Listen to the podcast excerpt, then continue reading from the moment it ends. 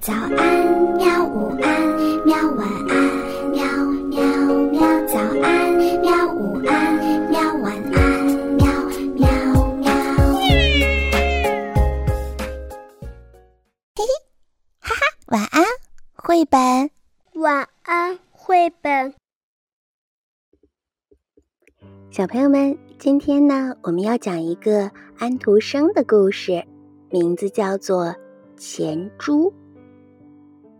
婴儿室里有许多许多的玩具，橱柜顶上有一个存钱罐，它的形状像猪，是泥烧制成的。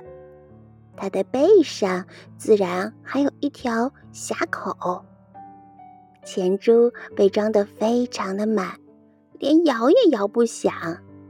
这已经达到了它最大的限度。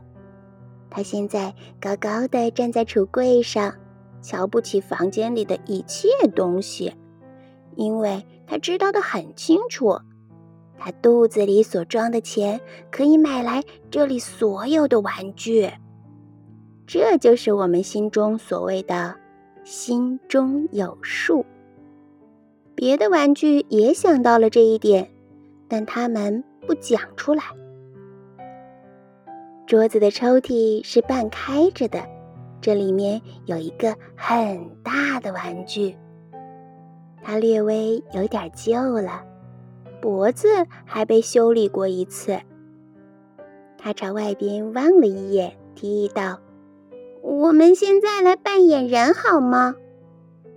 这时，玩具们骚动了一下，甚至墙上挂着的那些花儿。也转过身来，所有的玩具都被邀请了，只有钱珠接到了一张手写的请帖，因为他的地位很高，大家都认为他不会接受口头的邀请。嗯，的确，他并没有回答他是否参加，他想在自己家里欣赏表演，结果大家就照办了。那个小玩偶舞台布置的，恰恰可以使钱珠一眼就能够看到台上的表演，这样他才感觉到自己受了重视。这出戏没有什么主题，但是演得很好。那个补了一次的玩偶太兴奋了，以至于他的补丁都松开了线。钱珠也看得兴奋起来。他宣布，他要在遗嘱下写下演的最出色的演员可以和他一起葬在公墓里。啪！钱珠突然从橱柜上掉下来了，跌成了碎片。小钱币跳着舞着，那些特别小的打着转，那些大的滚开了。钱珠的碎片。被扫进了垃圾箱里。第二天，橱柜上又出现了一个新的泥烧的钱珠，他肚子里还没有装钱，因此他也摇不出声响来。不过，这只是一个开始。好啦，小朋友们，故事讲完了。嗯，如果是你的话，你要做那只钱珠吗？为什么呢？